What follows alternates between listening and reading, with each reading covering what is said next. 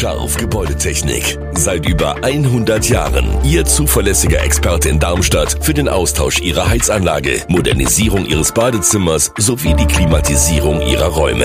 Erwarten Sie mehr von uns, als Sie es gewohnt sind. Scharf Gebäudetechnik.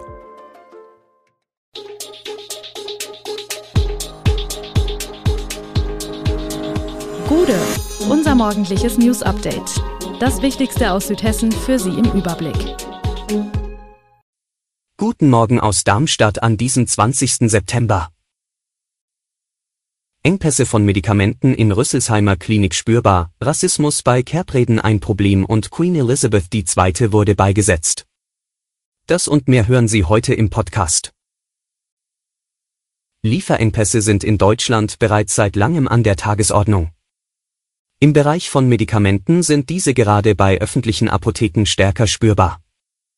Das macht sich auch beim Gesundheits- und Pflegezentrum Rüsselsheim, GPR, bemerkbar. Lieferengpässe gibt es dort zwar aktuell nicht. Das sei aber das Ergebnis von kluger Einkaufs- und Lagerstrategien, einem verantwortungsbewussten Umgang mit den Materialien und einem kollegialen Austausch zwischen den Kliniken, sagt GPR-Geschäftsführer Achim Nayer auf Nachfrage. Die Kliniken fürchten insbesondere, dass es zu Engpässen kommen könnte, wenn Hersteller dorthin liefern, wo sie eine höhere Vergütung erhalten. Achim Nayer sieht Deutschland darin im Nachteil. Beispielsweise sei derzeit die Produktion eines Schlaganfallmedikaments das weltweit einzige zugelassene Medikament, das nach einem Schlaganfall ein Blutgerinnsel in Gefäßen innerhalb weniger Minuten auflösen kann am Limit. Es gibt derzeit noch keine Lieferunterbrechung, aber es werden nicht die vollen Mengen an die Kliniken ausgeliefert, schildert Nahe die Lage. Am späten Montagnachmittag ist ein Streifenwagen auf der B26 nahe Dieburg in einen Unfall verwickelt worden. Wie die Polizei mitteilt, befanden sich die Polizisten in dem Auto gerade auf dem Weg zu einer Unfallaufnahme auf der B26 in Richtung Darmstadt. Als sie das bereits verunglückte Auto neben der Fahrbahn in der Böschung sahen, verlangsamten die Polizisten ihre Fahrt. Dies erkannte ein hinter der Polizei fahrender 49-jähriger Mann aus Oberramstadt zu spät und fuhr mit seinem Ford Transit auf den Streifenwagen auf. Außerdem fuhr noch ein weiterer Autofahrer, ein 20-jähriger aus Bayreuth, mit einem VW Caddy auf den Ford auf. Durch die Zusammenstöße wurden die Fahrer des Ford und des VW sowie die Besatzung des Polizeiautos, eine 32-jährige Polizistin und ein 25 Jahre alter Polizist, leicht verletzt. An den Autos entstand ein Sachschaden von etwa 50.000 Euro. Wir blicken in den Kreis Odenwald. Wie kann Rassismus bei Kerbreden verhindert werden? Ausgelassen sollen sie sein, pointiert, gerne auch mal ordentlich bissig, Kerbreden wie Büttenreden bringen einmal im Jahr auf den Punkt, was bewegt. So dass man darüber lachen kann, was sonst vielleicht gar nicht zum Lachen ist.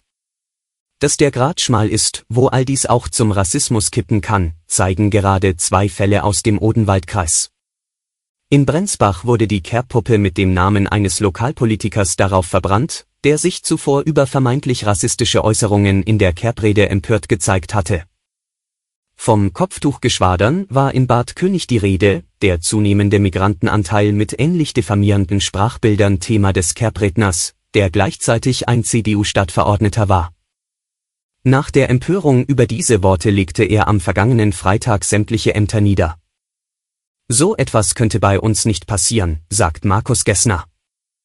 Er gehört zum Organisationsteam der Kleinzimmerner Kerb, die am kommenden Wochenende als eine der späteren Kerben im Landkreis gefeiert wird.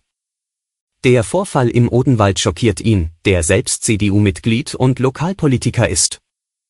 Warum er sich da so sicher ist, dass Kleinzimmern eine saubere Kerbrede haben wird? Es gibt eine kleinere Gruppe Eingeweihter, die die Kerbrede vorher kennt. Sie sind sich gegenseitig korrektiv, sagt Gessner. Mit einem der größten Staatsbegräbnisse der Geschichte hat die Welt am Montag Abschied von der Queen genommen. Unter den Augen von Millionen Fernsehzuschauern in aller Welt erwies eine trauernde Nation in London und Windsor der gestorbenen Königin Elizabeth II. die letzte Ehre. An den beispiellosen Trauerfeierlichkeiten nahmen zahlreiche Staatsoberhäupter und Monarchen teil, einige waren extra von weit her angereist.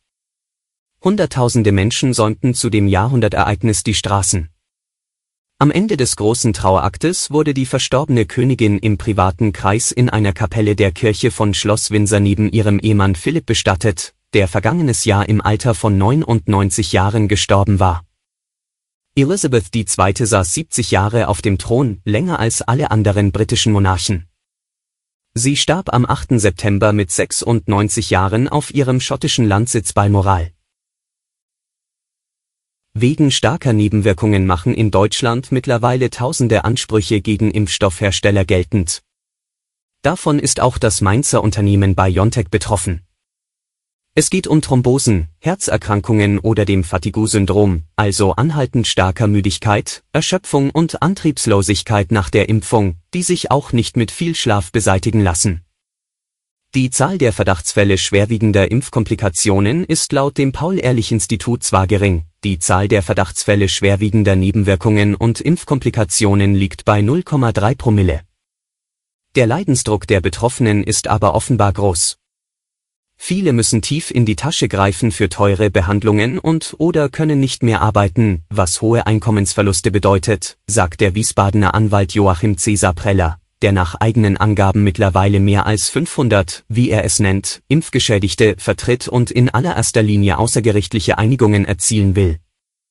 Am häufigsten würden Forderungen von 80.000 bis 120.000 Euro geltend gemacht. Die Erfolgsaussichten schätzt er als gut ein. Cesar Preller ist nicht der einzige Anwalt, der diesen Weg geht.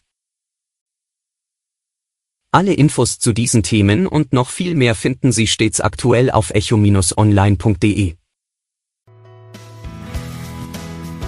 Gute Südhessen ist eine Produktion der VAM von Allgemeiner Zeitung, Wiesbadener Kurier, Echo Online und Mittelhessen.de. Redaktion und Produktion die NewsmanagerInnen der VAM. Ihr erreicht uns per Mail an audio.vam.de.